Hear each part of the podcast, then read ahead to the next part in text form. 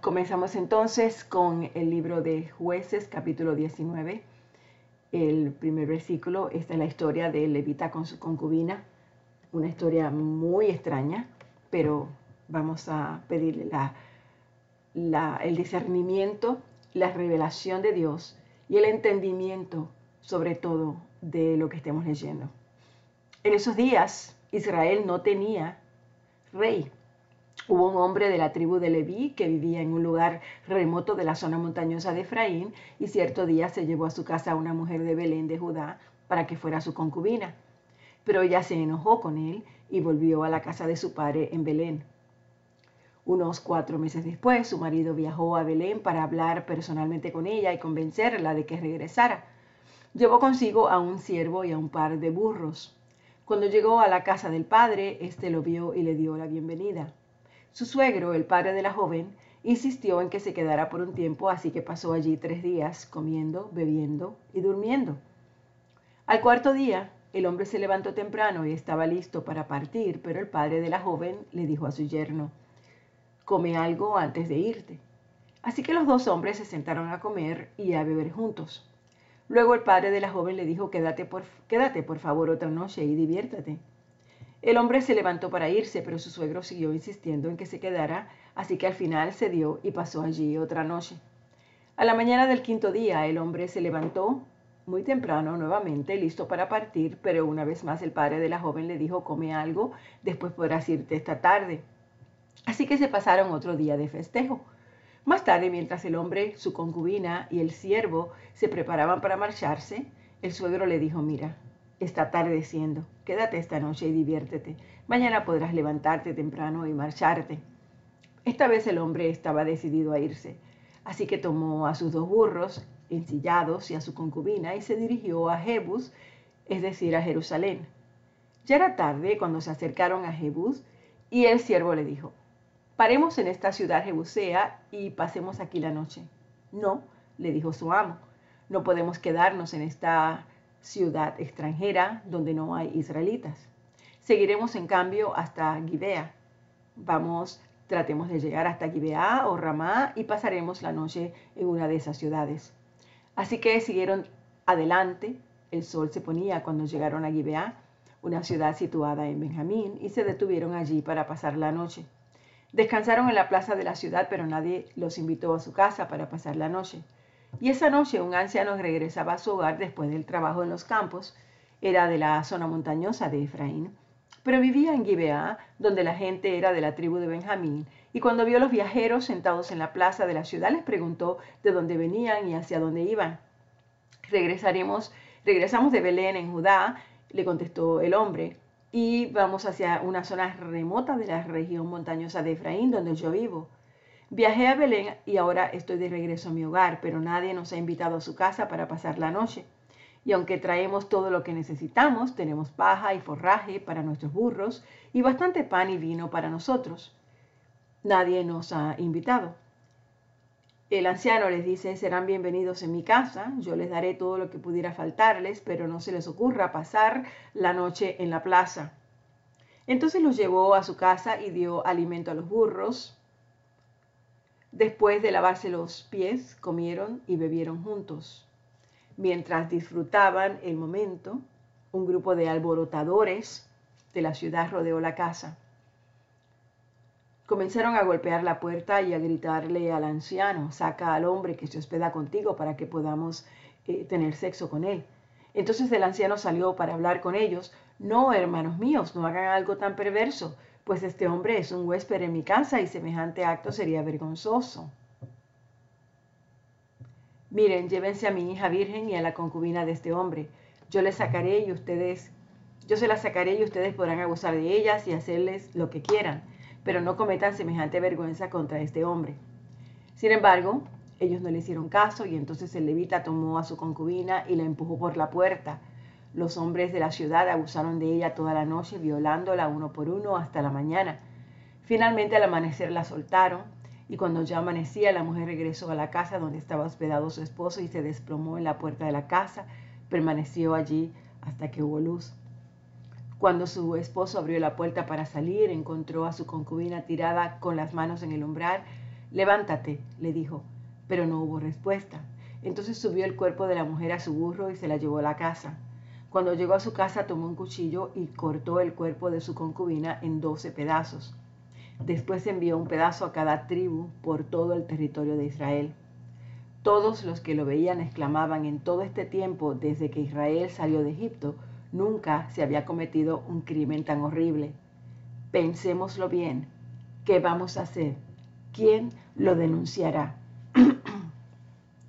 Entonces todos los israelitas se unieron como un solo hombre desde Dan al norte hasta Berseba, al sur, incluidos los del otro lado del Jordán en la tierra de Galaad. Toda la comunidad se reunió en asamblea ante la presencia del Señor en Mizpa, los líderes de todo pueblo de todas las tribus y cuatrocientos mil guerreros armados con espadas. Ocuparon sus puestos en la asamblea del pueblo de Dios. Pronto llegó la noticia a la tierra de Benjamín de que las otras tribus habían subido a Mizpa. Entonces los israelitas preguntaron cómo había sucedido ese crimen tan terrible. El levita, el esposo de la mujer asesinada, explicó, mi concubina y yo nos detuvimos para pasar la noche en Gibeá, una ciudad que pertenece a la tribu de Benjamín, y esa noche algunos de los conciudadanos prominentes de Gibeá rodearon la casa con la intención de matarme y violaron a mi concubina hasta que quedó muerta. Entonces corté su cuerpo en, doce pedazos y envié los pedazos por todo el territorio asignado a Israel, porque esos hombres han cometido un crimen terrible y vergonzoso. Ahora bien, todos ustedes, la comunidad entera de Israel, tiene que decidir aquí y ahora qué debe hacerse al respecto. Todo el pueblo se puso de pie al mismo tiempo y proclamó una voz. Ninguno de nosotros volverá a su hogar, ni una sola persona. En cambio, haremos lo siguiente con Gibeá Echaremos suerte para decidir quién la atacará. Una décima parte de los hombres de cada tribu se encargará de abastecer a los guerreros con provisiones y los demás nos vengaremos de Gibeá. Así que los israelitas estaban en total unanimidad y se juntaron para atacar a la ciudad. Los israelitas enviaron mensajes o mensajeros a la tribu de Benjamín diciendo qué acto tan terrible se ha cometido en medio de ustedes Entréguenos, a esos hombres malvados, a esos perturbadores de Gibeá, para que los ejecutemos y así purifiquemos a Israel de semejante maldad. Pero los de Benjamín no quisieron escuchar. En cambio, salieron de sus ciudades y se juntaron en Gibeá para pelear contra los israelitas. En total de toda la tribu de Benjamín llegaron a Gibeá 26 mil guerreros armados con espadas, los cuales se sumaron a los 700 guerreros selectos que vivían allí. Entre las tropas selectas de Benjamín había 700 hombres zurdos, capaces de tirar una piedra con la onda y acertar en un cabello sin errar el blanco. Israel a su vez tenía 400.000 soldados con experiencia en la guerra, armados con espadas sin contar a los guerreros de Benjamín. Antes de la batalla, los israelitas fueron a Betel y le preguntaron a Dios, ¿cuál de las tribus debe de ser la primera en atacar a la gente de Benjamín? Y el Señor le contestó, Judá debe de ir primero. Entonces los israelitas salieron temprano a la mañana siguiente y acamparon cerca de Gibeá. Después avanzaron hacia Gibeá para atacar a los hombres de Benjamín. Pero los guerreros de Benjamín que estaban defendiendo la ciudad salieron y mataron ese día a 22 mil israelitas en el campo de batalla. Sin embargo, los israelitas se animaron unos a otros y otra vez tomaron sus posiciones en el mismo lugar donde habían luchado el día anterior, pues habían subido a Betel y habían llorado en presencia del Señor hasta la noche. Le habían preguntado al Señor, ¿debemos salir nuevamente a pelear contra, eh, contra nuestros parientes de Benjamín? Y el Señor había dicho, salgan a pelear contra ellos. Así que al día siguiente volvieron a pelear contra los hombres de Benjamín, pero los hombres de Benjamín mataron a otros 18 mil israelitas, todos ellos expertos en el uso de la espada. Entonces todos los israelitas subieron a Betel y lloraron en presencia del Señor y ayunaron hasta la noche. También le llevaron al Señor ofrendas quemadas y ofrendas de paz. Los israelitas fueron a buscar dirección del Señor y en esos días del arca del pacto que Dios estaba en Betel y el sacerdote era Finés, hijo de Eleazar y nieto de Aarón. Los israelitas le preguntaron al Señor, ¿debemos volver a pelear contra nuestros parientes? Y el Señor les dijo, vayan mañana, mañana se los entregaré. Entonces los israelitas armaron una emboscada alrededor de Gibeá, salieron al tercer día, tomaron sus posiciones en los mismos lugares que antes, cuando los hombres de Benjamín salieron a atacar. Fueron alejados de la ciudad y tal como habían hecho antes, comenzaron a matar a los israelitas. Unos 30 israelitas murieron en el campo abierto y por los dos caminos, uno que lleva a Betel y el otro que lleva de vuelta a Gibeá. Y entonces los guerreros de Benjamín gritaron, los estamos derrotando igual que antes.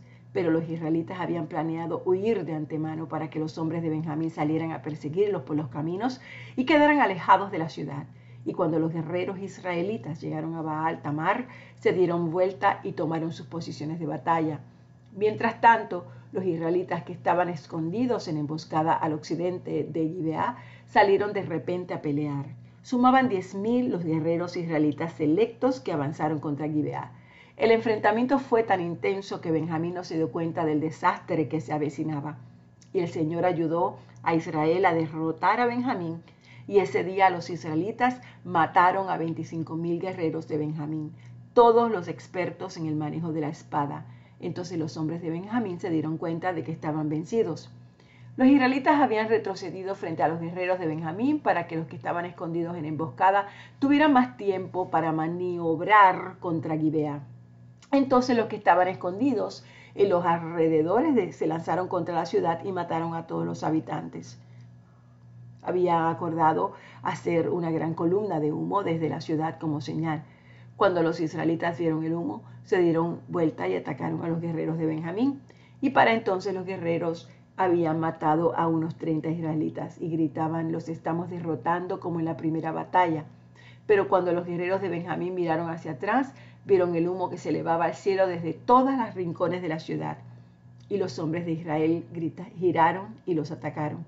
En ese instante los hombres de Benjamín se aterrorizaron porque se dieron cuenta de que se les venía el desastre encima. Así que se dieron media vuelta y huyeron frente a los israelitas hacia el desierto, pero no pudieron escapar de la batalla. Y la gente que salió de las ciudades cercanas también pereció. Los israelitas cercaron a los hombres de Benjamín y los persiguieron sin tregua hasta que por fin los alcanzaron al oriente de Gibeá. Ese día murieron en batalla 18 mil de los guerreros más fuertes de Benjamín. Los sobrevivientes huyeron al desierto hacia la roca de Rimón, pero Israel mató a cinco mil de ellos a lo largo del camino. Los israelitas continuaron persiguiéndolos hasta que mataron a otros dos mil cerca de Gidón ese día la tribu de Benjamín perdió 25 mil guerreros fuertes armados con espada y quedaron solamente 600 hombres quienes escaparon a la roca de Rimón donde vivieron durante cuatro meses. Entonces los israelitas regresaron al territorio de Benjamín y en todas las ciudades masacraron a todo ser viviente, a la gente, a los animales y a todos los que encontraron. También quemaron por completo todas las ciudades por las que pasaron.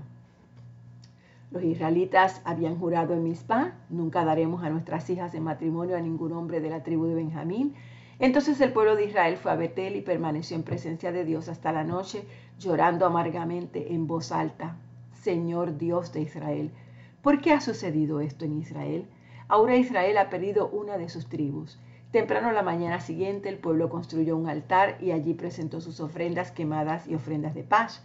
Entonces se preguntaron, ¿quién de entre las tribus de Israel no estuvo con nosotros en Mizpa? Cuando nos reunimos en asamblea en presencia del Señor, en esa, en esa ocasión había hecho un juramento solemne ante el Señor de que matarían a todo el que se negara a presentarse. Los israelitas sintieron lástima por su hermano Benjamín y dijeron, hoy ha sido cortada una de las tribus de Israel.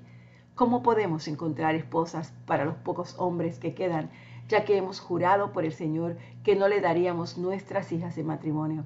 Así que preguntaron quién de entre las tribus de Israel no estuvo con nosotros en Mizpa cuando nos reunimos en asamblea en presencia del Señor. Y descubrieron que ninguno de Jabes de Galaad había asistido a la asamblea, pues luego de contar a todos los presentes no había nadie de Jabes de Galaad. Entonces la asamblea envió a doce mil de sus mejores guerreros a Jabes de Galaad con órdenes de matar a todos los habitantes, entre ellos las mujeres y los niños, los que harán, les dijeron, es destruir por completo a todos los varones y a las mujeres que no sean vírgenes. Entre los habitantes de Jabes de Galaad encontraron a 400 mujeres vírgenes que nunca se habían acostado con un hombre y las llevaron al campamento en Silo, que está en la, en la tierra de Canaán. Así que la Asamblea de Israel envió una delegación de paz a los hombres que habían quedado de Benjamín y que estaban viviendo en las rocas de Rimón. Entonces los hombres de Benjamín volvieron a sus hogares y recibieron como esposas a las 400 mujeres de Jabes de Galaad, a quienes se les había perdonado la vida. Pero no hubo suficientes mujeres para todos los hombres, y el pueblo sintió lástima por Benjamín, porque el Señor había dejado un vacío en las tribus de Israel. A raíz de esto, los ancianos de la asamblea preguntaron cómo podemos conseguir esposas para los pocos hombres que quedan. Los sobrevivientes deben tener herederos para que no quede exterminada toda una tribu de Israel, pero no podemos darle a nuestras hijas en matrimonio porque hemos jurado al Señor que si lo hacemos caería maldición sobre nosotros. Entonces se acordaron del festival anual del Señor que se celebra en Silo, al, al, sur de Lebona, el norte de Betel, por el lado oriente del camino que va de Betel a Siquel. Así que les dieron a los hombres de Benjamín que aún necesitaban esposa, vayan y escóndanse en los viñedos, y cuando vean que las jóvenes de Silo salen a danzar, salgan corriendo de los viñedos, y entonces cada uno de ustedes llévese una de ellas a la tierra de Benjamín para que sea su esposa. Cuando los padres y los hermanos de las muchachas vengan a reclamarnos, nosotros les diremos, sean comprensivos, por favor, Dejen que se queden con sus hijas porque no encontramos esposa para todos ellos cuando destruimos a y Galaad. Y ustedes no son culpables de romper el voto, ya que en realidad no les entregaron sus hijas en matrimonio. Así que los hombres de Benjamín hicieron lo que se les dijo y cada hombre tomó a una de las mujeres mientras danzaban en la celebración y se la llevó para que fueran sus esposas. Regresaron a su propia tierra, reedificaron sus ciudades y vivieron en ellas. Luego el pueblo de Israel se retiró por tribus y familias y cada uno volvió a su propia casa. En esos días Israel no tenía rey y cada uno hacía lo que le parecía correcto según su propio criterio. Aquí terminamos el libro de jueces y le damos gracias a Dios por esta lectura. Padre, te pedimos que seas tú iluminando nuestro corazón. Te pedimos, Señor, que seas tú dejándonos saber, Padre, todas aquellas cosas que tú nos acuelas a través de tu palabra. La presencia de Dios estará con nosotros para guardarnos del temor. Y aunque andemos en valle de sombra de muerte, no temeremos mal alguno porque tú estarás con nosotros. Tu vara y tu callado nos infundirán, infundirán aliento. También tus promesas nos dicen que no tememos, no debemos temer porque tú estás con nosotros que no desmayemos porque tú eres nuestro Dios, que nos esfuerzas, siempre nos ayudarás y siempre nos sustentarás con la diestra de tu justicia. Y el amor de Dios quitará el temor, porque en el amor de Dios no hay sino ese perfecto amor que echa fuera el temor. Y por eso, Padre, te damos las gracias. Te pedimos, Señor, que nos hagas gente fuerte, valiente, obediente a ti. Te pedimos, mi Dios, que nos podamos levantar, ayudarnos unos a otros y aprender, Señor, de las injusticias de los hombres. Aprender, Padre amado, cuánta, cuántas cosas horribles y feas pueden existir en el corazón de un hombre cuando no está contigo, cuando trata de hacer las cosas sin un rey. Tú eres nuestro rey, Padre amado. Así que te pedimos, Señor, que nunca olvidemos que tú eres nuestro rey, que nunca olvidemos que tú eres el que da designios, que tú eres el que está con nosotros en la batalla, que tú eres el que nos alientas y el que nos da la sabiduría. Cuando suceden cosas de injusticia en nuestra vida, tú eres el justo y eres a ti, solamente a ti, a quien debemos acudir. Así que Padre, gracias, gracias por este día. Derrama bendición especial sobre mis hermanas y hermanos. En nombre de Jesús. Amén.